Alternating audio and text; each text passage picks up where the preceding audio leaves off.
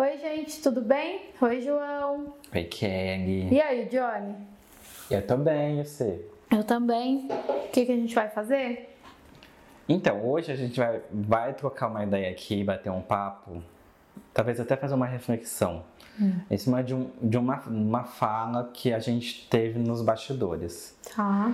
A gente estava falando a respeito de pessoas com depressão uhum. e o quanto que elas acabam mencionando um certo vazio uhum. que existe para elas. Que eu disse que é muito incômodo, né? Pra Isso, uhum. exatamente. Eu lembro. Tá. O que, que você quer saber sobre o vazio, João? O que, que você pensa, João, quando a gente fala é, de, quando eu falo vazio, o que, que vem na tua cabeça? Você que é um menino que não sofre, né, desse transtorno neuropsiquiátrico aí que é a depressão. O que, que você Sim. entende por vazio? Então, quando eu estava na escola, Hum, João Nerd, não se esqueçam. É, quando você fala vazio para mim, eu já lembro muito da aula de física que eu tinha. Hum. É, na aula de física, eu lembro que uma vez a gente estava estudando a primeira lei de Newton. Hum. E aí, assim, dando uma resumida, a primeira lei de Newton fala da inércia. Então, é assim: se algo está em movimento, ela tende a continuar em movimento. Uhum. Se algo está em repouso, parado, tende a continuar parado.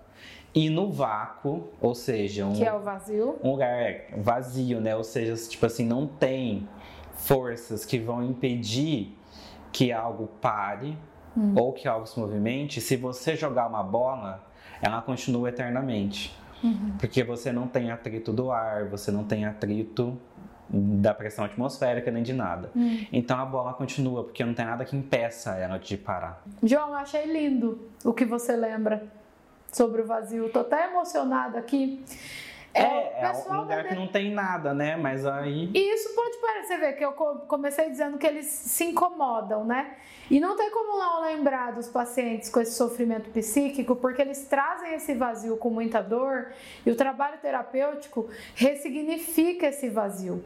E quando você disse aí na sua definição, que eu acho que foi o que me tocou mais, que assim, não tem nada que impeça a bola de parar.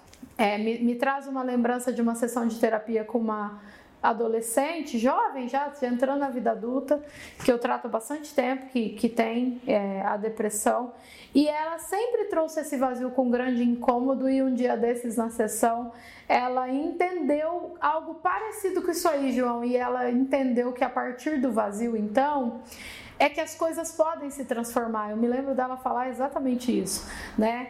Depois de anos brigando com para não sentir esse vazio, ela entendeu que o vazio é cheio de possibilidades, né? E isso é muito bonito. Isso é muito legal, né? Isso é a vida. E aí, eu não sei, João, partindo disso, não sei se o vazio é nada. Pensando de uma forma otimista, hum. Eu acho que o vazio, justamente por ele ser vazio, ele te entrega um espaço para você trabalhar com ele. Ele é possibilidade. Mas se quiser pensar de uma forma pessimista também, bota aí, vamos ver o que a gente faz. É que eu acho que assim, a gente é ensinado que ter é legal. Então, Estar assim, preenchido de repente. É, tipo, ter amigos, hum. ter família, ter amor, ter carinho. Então, ter é legal. Quando hum. a gente se depara com um espaço vazio, é tipo assim, ah, eu não tenho alguma coisa. E agora? Tá faltando. Tá faltando, uhum. exatamente. Uhum. Porque o legal é a gente ter as coisas, ter tudo. Uhum. É. Então, quando a gente percebe que tá faltando, é tipo, ai, mano. A gente quer preencher, né? É. E, e, talvez é isso que eles sentem quando estão sofrendo lá psiquicamente com, com esse vazio que é eu talvez para eu me sentir melhor eu precisasse preencher. No entanto, essa mesma paciente ela faz uma analogia com a porta, né? Ela fala, tá, partindo da fala do João, eu tenho o buraquinho da chave, eu preciso preencher. Mas se a porta fosse toda preenchida, como que a chave ia ter o espaço dela ali? A chave que traz possibilidades. E a chave, ela abre, né? ela, ela abre a porta, ela faz as possibilidades se abrirem. E a partir dessas metáforas, ela, ela vem conseguindo ressignificar o vazio dela. Ela também falou uma coisa muito bonita, acho que eu gosto muito de música. Ela falou dos espaços entre as cordas de, de um instrumento musical, né? Sem os espaços não tem o som. E aí ela consegue ressignificar o vazio, né? O vazio, principalmente para quem está mudando de fase, de criança para adolescente, né? De adolescência para vida adulta, da vida adulta para velhice, é muito mais comum a gente ouvir sobre esse vazio em consultório é, de psicoterapia e sempre ele com muito incômodo. Também finalizações de ciclo dá a sensação de vazio, né? Então, mudança de cidade, mudança de emprego, é, termina, término de um semestre para um novo, né? É, saindo de um ponto para ir fazer uma apresentação pública num outro ponto, né? Então, todas essas possibilidades nos dá uma sensação de instabilidade, de desejo de preenchimento, de insegurança. E isso não, não é uma coisa negativa quando a gente para para refletir mais filosoficamente sobre o vazio, né? É sempre é, algo que a gente tem uma sensação de que a gente está se perdendo, perdendo o controle, perdendo-nos de nós mesmos, mas na verdade pode ser algo bem contrário disso. Agora que você falou da finalização de ciclos, hum. eu gosto sempre de pensar assim, que quando um ciclo está acabando, é porque eu vou começar algo novo. Já dizia Rubem Alves. Então, Cada fim venta um recomeço. Sim, e aí vem a sensação de vazio mesmo. Uhum. Mas é como se fosse algo assim. Agora eu tenho um espaço novo que foi deixado, óbvio, por isso que acabou, uhum. mas eu vou preencher ele, eu vou uhum. preencher ele com algo gostoso, algo bom para mim, uma experiência legal que eu gosto. Mas você acha que por que é tão difícil chegar nesse ponto aí de olhar? Porque, por exemplo, num término de uma relação, putz, está doendo muito. Você até consegue compreender que o espaço está aberto para plantar coisas novas ali, situações novas, pessoas novas. Mas está doendo muito. É que eu acho que é porque a gente passa pelo luto, né?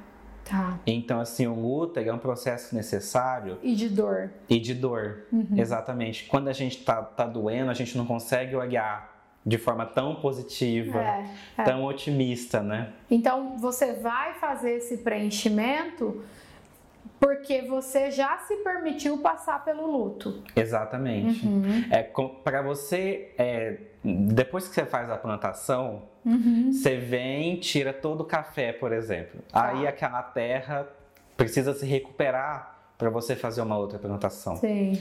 Aí você, o luto vai trazer as lágrimas que vão regar essa terra uhum. e depois você vai conseguir plantar algo Sim. novo.